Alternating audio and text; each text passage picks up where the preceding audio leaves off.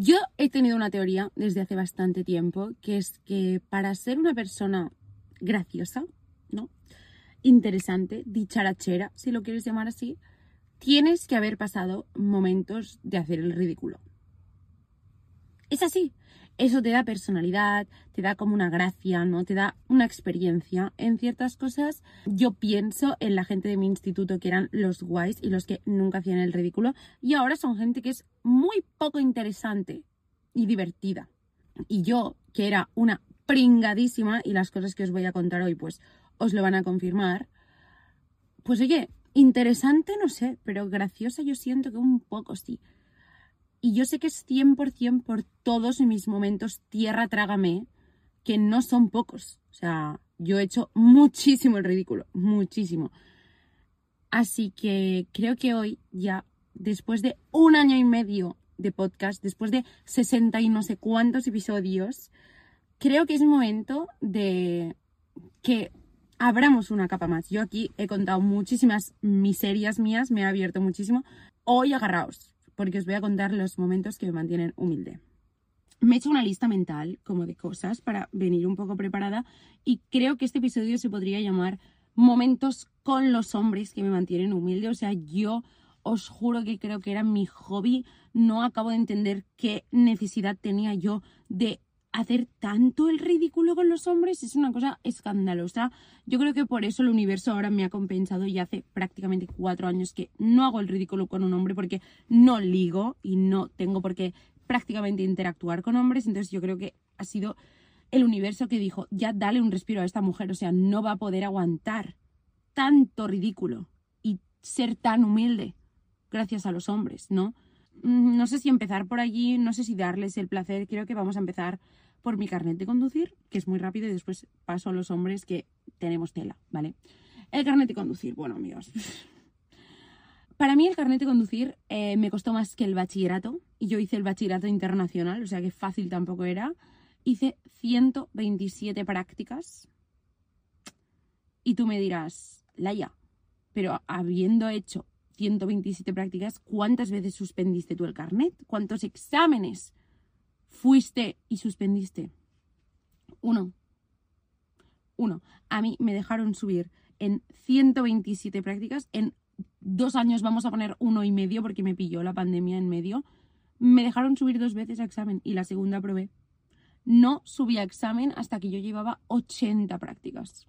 Mi profesor de autoescuela me machacó los momentos que me mantienen humilde son básicamente las perlas que me soltaba. O sea, me decía cosas como, ¿por qué no te bajas y te compras un bonobús? A ver, Juan Antonio, ¿cómo te digo que tu trabajo es justamente enseñarme para que yo no tenga que coger el bonobús, ¿sabes? Bueno, en fin. Em, no sé, me dijo cosas como, tú sabes que puedes sacarte el carnet con el automático, ¿verdad? Y yo le dije, ya, pero es que me parece guay aprender con el manual porque así después puedo conducir cualquier tipo de coches. Y me dijo, ya, pero es que no es para todo el mundo. Me dijo cosas como, ah, que pretendes utilizar el carnet una vez te saques el carnet. Como diciendo, te vamos a tener que poner una L, como a todo el mundo, y después una señal de cuidado, porque es un peligro público. Entonces, bueno, fueron muchísimas cosas, ¿vale? Pero fue claramente humillante y me mantuvo muy humilde durante muchísimo tiempo todas mis amigas se apuntaron a la autoescuela después de mí. Es que encima yo era la típica freaky que yo, es que aún me faltaban meses para hacer los 18, yo ya estaba apuntada, empollándome los exámenes teóricos. Quería el día siguiente de hacer los 18 empezar ya a hacer las mm, prácticas, o sea, me encantaba. Pues fui la última en sacárselo, porque todas se apuntaron, en tres meses se lo habían sacado y yo llevaba ahí un año, año y medio, dos años por suerte, a día de hoy puedo decir que conduzco de putísima madre. O sea, conduzco extremadamente bien. Mm, lo digo con la boca ancha y lo digo de la manera más humilde del mundo porque es que me ha costado mucho decirlo y creérmelo cuando lo digo, pero es que yo estoy súper segura de mí misma conduciendo en cualquier situación. Me puedes dejar en medio del centro de Madrid que yo no me voy a poner nerviosa. Así que si os está costando el carnet, si os ha costado, si creéis que hicisteis el ridículo, no hay problema eso después se transforma, se convierte en humildad para ti y en confianza. Voy con los hombres, voy con los hombres. Hay un nombre al que yo le debo parte no solo de mi humildad, vamos, de mi caridad, de mi generosidad, mi sentido del ridículo, todo para él, de verdad os lo digo. O sea, este chico, os hablé de él en el episodio de los casi algo, porque fue como un casi algo que arrastré durante tiempo, como bachillerato y un poco más. Entonces, cuando nos acabamos de conocer, llevábamos como dos meses quedando y nos fuimos a un festival, ¿vale?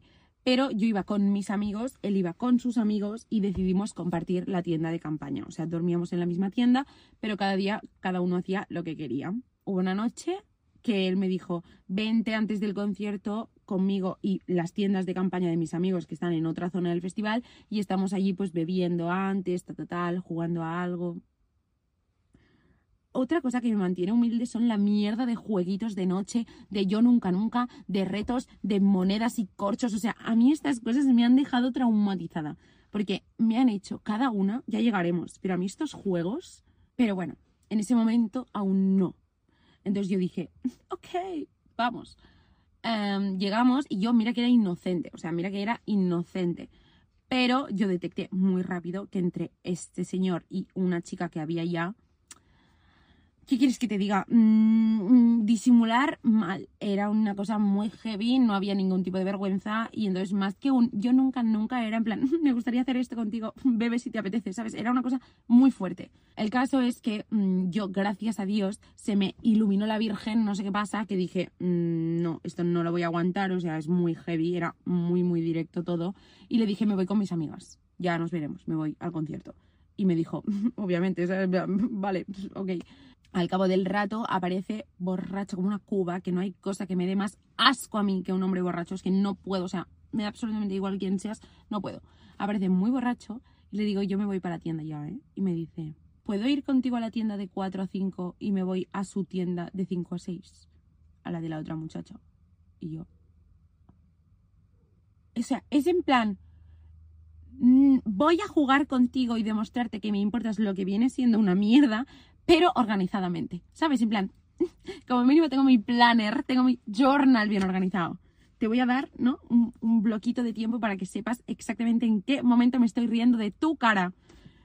Gracias a Dios, y ya os digo, esto solo es, es el principio, en plan, os digo que llevábamos dos meses aquí quedando, que aún se supone que es cuando tienes un poco aún, ¿no? Como la coraza puesta de voy a parecer una persona normal.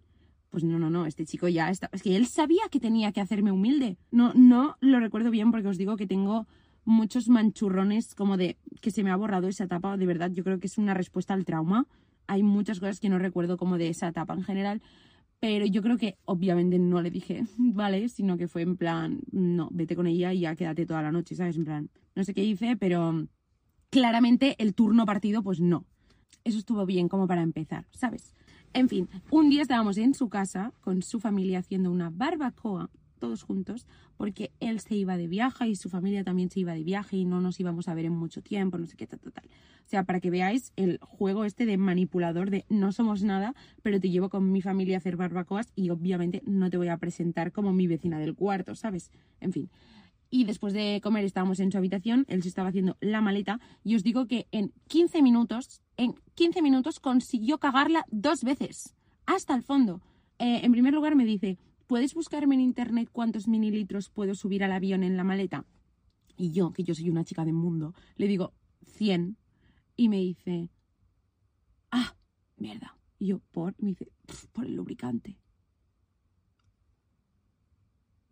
Yo, bueno, no he oído nada. No he oído nada, es que no me apetece. O sea, yo os juro que durante todo ese periodo estaba como. Mi cuerpo estaba vivo, pero mi cabeza no. ¿Sabes? Yo iba como funcionando, como si me daban cuerda por la mañana, funcionaba y no pensaba mucho las cosas. Al cabo de literalmente 10 minutos, abro un cajón, o él abre un cajón, o no sé cómo fue, pero yo, que obviamente pues como podéis comprobar, este chico me daba unos problemas de confianza bastante extremos. Yo más o menos tenía en mi cabeza, mm, bueno, cosas de loca, el número de mm, preservativos que quedaban en su casa, más o menos, más o menos contado, más o menos. Y abre el cajón y amiga, habían estado de rebajas allí. Y yo le digo, no me salen las cuentas. Y me dice, hombre, claro, es que salí de fiesta. es que me muero, es que os juro que lo digo ahora y me, me, me da la risa, pero tal cual, yo, ¿vale? Sigo, sigo, voy rápido. Es que esto cuanto más mejor, ¿vale? O sea, yo voy rápido y el episodio es eso, ¿vale? Reírnos juntas de estas cosas y ya está. Esto ya era como al final, mm, más o menos, ya llevamos bastante tiempo. Nos veíamos, pero no era tan constante, ¿vale? Y un día yo estaba con mi madre y mi hermana en el centro de Barcelona comiendo. Y este chico trabajaba eh, literalmente enfrente de donde estábamos comiendo, porque era mm, el centro de Barcelona. Y bueno, es que me da absolutamente igual decirlo. Trabajaba en un Starbucks. Si alguien de aquí sabe quién es, es me da absolutamente igual. Trabajaba en un Starbucks, ¿vale? Y estábamos delante comiendo mi madre, mi hermana y yo. Y de repente me escribe y me dice, necesito tu ayuda, ¿haces algo esta tarde? Y yo le dije, no. Porque encima yo pensé, estoy delante de donde sé que estás currando, entonces, fácil. Y me dice, mm, vale, es que te necesito... A ver, yo, inciso, yo humilde, ridícula, sí, pero una mujer, como os he dicho, de mundo también. Entonces yo ya hablaba muy bien inglés, la verdad. Y este chico me necesitaba porque le habían acusado de plagiar o de copiar en el writing del first, o no sé cómo iba. El caso es que tenía que rehacer el writing del first, ¿vale? Y como sabía que yo era una chica estudiada en idiomas, me dijo, por favor, ven y házmelo tú, ¿sabes? En plan. Entonces me dijo, em, necesito que me ayudes con el writing del first, yo estoy currando hasta tal hora, pero ¿qué te parece si vienes a esa hora, me ayudas y te invito a algo? Y yo pensé, vale, easy. Al cabo de un rato me dice, ay, es que necesito el portátil porque se tiene que hacer desde la web de no sé qué y yo no tengo el portátil. Si estás en tu casa, puedes ir a buscarlo y traerlo. Yo sé que esta, de todas las que os voy a contar, probablemente es la que la culpa es más mía y yo lo acepto al 100%. O sea, yo aquí tendría que haber puesto unos límites que no puse. Pero porque yo en el fondo de mi corazón, yo sabía que con los años eso me iba a aportar una humildad, ¿no? Y como una sabiduría ya, que dije, es que hay que pasar por esto. Era mi evento canónico y nadie podía evitarlo. Y yo no lo sabía, pero nadie podía evitarlo. Ese fue mi evento canónico. Os lo prometo que esta sí que la recuerdo y aún me da como un poco de vergüenza, ¿sabes? Pero bueno, os lo cuento. Me dice esto el portátil. ¿Sabéis quién cogió? Y en vez de decirle, hostia amigo, pues lo siento, pero no tengo el portátil aquí, entonces, mm". ¿sabéis quién cogió y se hizo siete paradas de metro a su casa a coger el portátil para volver a hacer las exactas siete paradas de metro para llegar al mismo punto donde ya estaba mientras me estaba diciendo lo del portátil? Yo fui a buscar el portátil, volví, entro, cuando entré ya me tendría que haber ido, porque me recibieron numerosas bromas de sus otros compañeros baristas del Starbucks cosas tipo, esta no es la de la semana pasada, ¿no? O, hostia, qué buen ritmo llevas, ¿no? No me fui, no me fui. Llego, tal, tal, tal, me pongo en una mesita con el portátil, me pone la web, me trae un café y yo, yo, ya os digo, ridícula sí, pero lista también. En 15 minutos lo tenía hecho, le dije, toma, todo está chupado. Y me dice, vale, pues yo ahora ya, ya estoy en plan, ficho, me cambio y ya salimos. Salimos. Plural. Tú y yo salimos. Vale. Salimos, los dos. Y de repente le digo, ¿qué quieres hacer? Y me dice, yo quedo con una tía. y yo, tú me habías dicho, ¿me ayudas? Y después te invito a algo. Y me dice, sí, al café. Respirad conmigo es que me duele. O sea, en todas las otras historias yo lo pienso ahora y digo, buah, me hubiera dado un abracito a mí misma. Pero con esta, sinceramente, me hubiera un poco, un poco. O sea, esta era muy heavy. ¿Cómo se me quedó ahí la cara de tonta? Bueno, pues ya está. Pues sí, pues dije, vale, pues que vaya muy bien. Mm, aprobé el first, obviamente, por, gracias a mí. Voy a contaros la última. Con este chico ya avanzamos a otras áreas de la vida en la que yo he hecho el ridículo. Pero bueno, esta es como la que nos separó finalmente o la que a mí ya de una vez por todas me hizo enviarlo a la mierda, que como veis había ya señales, ya hubo señales. Pero bueno, decidí hacerlo esta vez, que fue porque esto ya habíamos estado como bastantes meses sin llevarnos, uy, porque yo había empezado la universidad, entonces eh, estábamos sin llevarnos demasiado, pero a mí me tenían que operar y él lo sabía que me tenían que operar. Entonces empezamos a hablar porque me dijo en plan, Buah, que vaya súper bien la operación, no sé qué, ta, ta, ta, y empezamos a volver a hablar. El caso es que empezamos a volver a llevarnos bastante hasta el punto de que me dijo de irnos un fin de semana juntos a la costa. Esto ya os lo he contado, ¿eh? pero bueno, lo repito porque es una historia graciosa. Y yo estaba hablándolo con mi madre en plan, pues que no estoy segura, es que ya sabemos este chico cómo es, tal, tal. Mi madre obviamente decía, "Mm, no. Y estaba en la universidad haciéndome una cervecita tranquila con mis amigas un viernes en el bar. O sea, nos, nos íbamos a ir al día siguiente y de repente pasa un amigo suyo. Y ya, pues, obviamente sus amigos, después de dos años a mí viéndome allí, pues hacerme humilde, ¿no? Les caía bien. Yo creo que pensaban, pobre muchacha, ¿no? Así que el chico, pues obviamente nos paramos a hablar. Yo le dije, rollo, ostras, la semana pasada había tal, tal, tal. Me dice, sí, sí, ya me lo dijo, que quedasteis, que le fue súper bien, porque estaba un poco desanimado. Y yo, así. Me dice, sí, por lo de la novia. ¿Cómo que lo de la novia? Sí, ya sabes, lo de la novia. Y yo, a ver, ¿cómo te lo cuento, amigo? Esta persona y yo llevamos como un mes y pico volviendo a hablar y no hablamos del tiempo. ¿Sabes lo que te quiero decir? En plan, nos vamos a ir mañana de viaje. ¿Qué novia?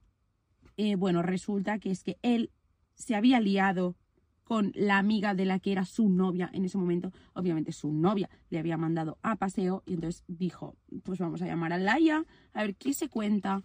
Os he contado como historietas, pero yo obviamente estaba súper, súper, súper manipulada, súper cegada, estaba...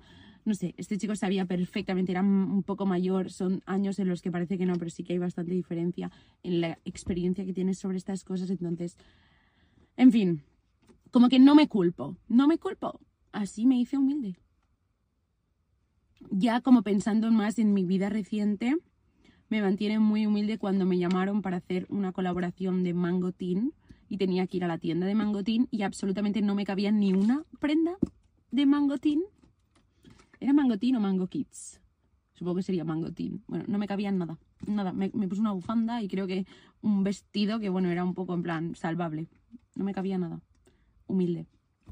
También, así como de influ, me ha pasado millones de veces, pero es que millones de veces últimamente que voy más a eventos, a Madrid y tal, hay un ruido de un coche y no sé de dónde viene. Y encima ahora va a pasar una pareja monísima por aquí paseando un perro. Qué mono el perro. Esto también me podría mantener humilde. Esperad. Esperad. No todo en esta vida lo puedo hacer bien yo. En fin, ¿por dónde iba? Ah, sí, lo de los eventos. Yo para mí suficiente ya como incómoda y fuera de lugar me encuentro muchas veces en estos eventos como para encima ir incómoda físicamente. Entonces siempre intento ponerme ropa pues que a lo mejor no es tan deslumbrante pero con la que yo sé que me voy a sentir bien, no me voy a sentir disfrazada y voy a estar tranquila, ¿no? Además, a, a lo de la ropa se le suma el hecho de que yo muchas veces hablo más con las chicas que acompañan a las influencers que no con las influencers en sí. Porque muchas de las chicas de agencias o de marcas son chicas que han estudiado comunicación, periodismo, que es lo que he estudiado yo, que tienen 22 años, que es lo que tengo yo, entonces pues me pongo a hablar con ellas porque pues no sé, siento que congenio más a la hora de hablar. Entonces, claro, no sabéis la de influencers que me han venido hablando yo con pues las chicas eso de las agencias o tal, tal, tal y en el momento en el que por lo que sea alguien haya dicho que yo también era influencer, me han dicho, ¿tú también eres influencer? Y hacen así. Como pensando, vas vestida como un pijama. Me dicen, tía, no lo hubiera dicho nunca, tú también eres influencer. Tía, no lo hubiera dicho nunca, ¿eh? Pensaba que trabajabas en la agencia tú. Yo pensando, humilde. Te puedo trabajar en la agencia si quieres, ¿eh, amor? Yo he trabajado de muchas cosas. Esto me pasa muchísimo y me hace mucha gracia porque es en plan, bueno, me estás confirmando que claramente no me ves la pinta que tiene que tener un influencer, en plan, o, piensas que voy vestida como el culo, o bueno, en fin. ¿Qué más cosas? Tendremos que parar ya porque se acabará el tiempo, no porque se acaben las historias, ya os lo digo. Ah, no, y quiero comentar Barbie también, porque ahora después me voy al cine con mi novio, así que voy a aprovechar y vamos a comentar Barbie y Gossip Girl, que la he terminado hace poco. Pero bueno, algunas últimas historias que me mantienen humilde. Por ejemplo, cuando yo hacía primero de primaria, o sea, imaginaos el dolor que realmente eso me causó como para acordarme perfectamente cuando pasó cuando yo tenía que, en primero de primaria, que tiene 6, 7 años, bueno, y me acuerdo perfectamente, estábamos en clase de castellano y estábamos estudiando las frases hechas, en plan, no sé, estás como una cabra, ¿vale? Y una de las que había de ejemplo en el libro, que también te digo, para niños de 6 años, pues no sé yo, pero bueno, da igual. Una de las de ejemplo era, estás como un tren. Total, que hubo un niño de mi clase, que era el típico que siempre la liaba un montón, que se levantó de la silla, señalándome así y chillando, dijo, estás como un tren. Y claro, todos los otros niños que sabían lo que significaba empezaron a hacer... Y él, que obviamente lo que estaba esperando es que todo el mundo se riese colectivamente de mí, no se esperaba esa reacción, dijo en voz alta también y chillando. ¡Ah! ¡Ah! Pero que, pero que, que estar como un tren no significa que estés gorda. Seis años, delante de toda la clase. ¿Tú te crees que la profesora dijo algo? Obviamente que no. Obviamente que no. Esa profesora dijo, es su evento canónico, no podemos frenarlo. Esta niña de seis años tiene que aprender lo que es la humildad. Así que la vamos a dejar que viva por ahí. Wow, una que también me hizo muchísima rabia es que un profesor, es que un profesor, eso no me acordaba. Hicimos un trabajo como de poesía visual y yo em, no sé por qué me dio por hacerla sobre el glutamato monosódico.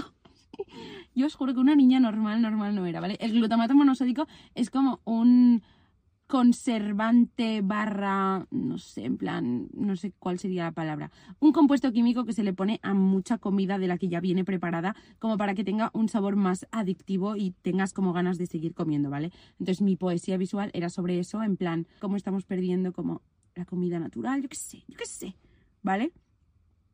Bueno, pues tuve, obviamente, que recopilar un montón de cajas y embalajes de comida congelada, en basura, en plan, no, no, en plan, para mí la comida no es o buena o mala. Yo, sinceramente, en mi casa, toda la comida siempre ha sido buena y se come de todo.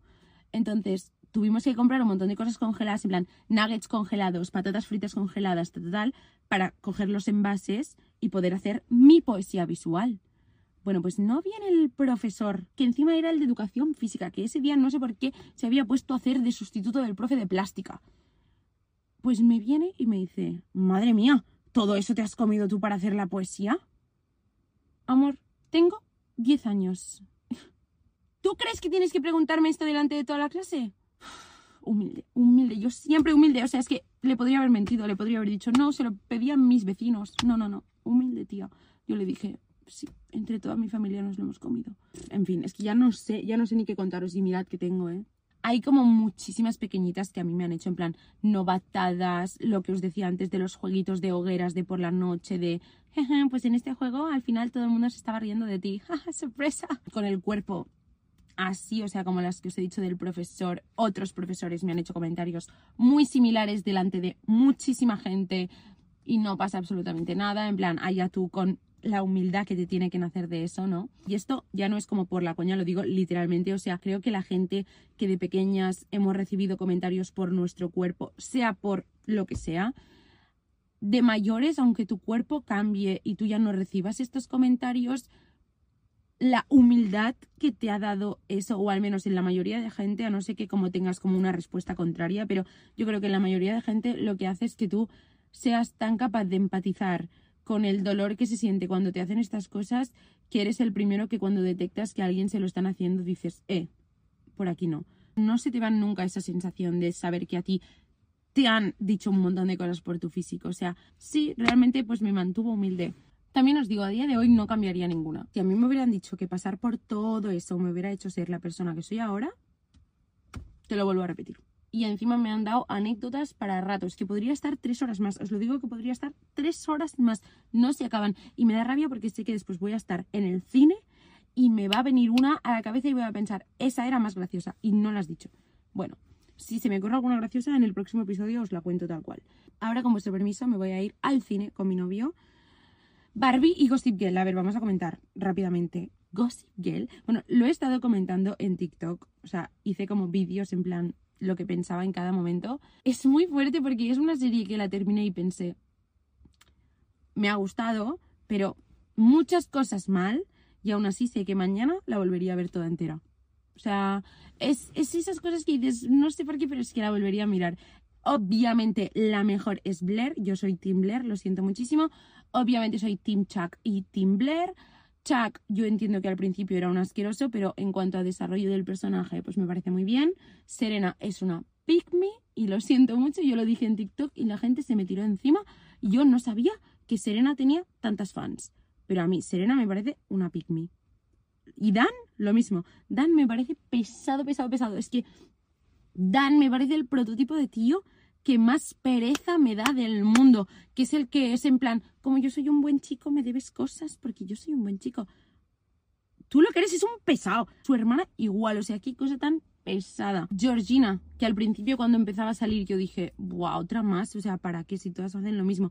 Vanessa me parece horrible. Y yo cuando vino Georgina dije, wow, es que me parece igual de horrible. Pues mira, ¿qué quieres que te diga? Al final le da un poco de vidilla, ¿sabes? Yo siempre creo que si vas a ser mala, pues hazlo bien. Entonces, al final me ha gustado. Entonces, Gossip Girl le puse un 7, le voy a poner un 8, como por toda la aesthetic, ¿no? Y por todo el movimiento este en plan Nueva York, Upper Side, Victoria's Secret 2012. Pero bueno, la típica serie que va a ser como comfort serie y que cuando esté sola en mi casa pues seguramente me la voy a poner para cenar.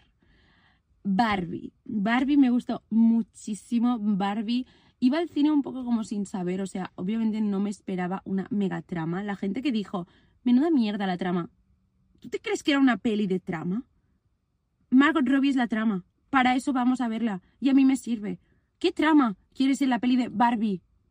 El mensaje me parece genial. Obviamente es como un feminismo súper básico, pero tienes que pensar que la va a haber gente que a lo mejor no está tan educada en feminismo o que en, su círculo y en su día a día no está tan expuesta a un nivel ya como de mm, educación en ese aspecto tan heavy. Entonces, me parece correcto. Es la prueba de oro para ver si estás quedando con un tonto. O sea, tú a tu chico le empiezas a hablar de Barbie y si te empieza a decir cosas como que qué pereza tan feminista esta peli, apúntatela. No sé, a mí lo de. No, es que mi, mi chico no quería ir a ver Barbie porque decía que era muy de chicas. Perdón. Tu chico sabe que no hay nada más sexy y más masculinidad bien puesta ahí en su sitio que estar bailando como Ryan Gosling, I'm Just Ken. Así que bueno, otra semana más. Estoy súper contenta de que estéis aquí, de que nos veamos las caras. Me encanta YouTube.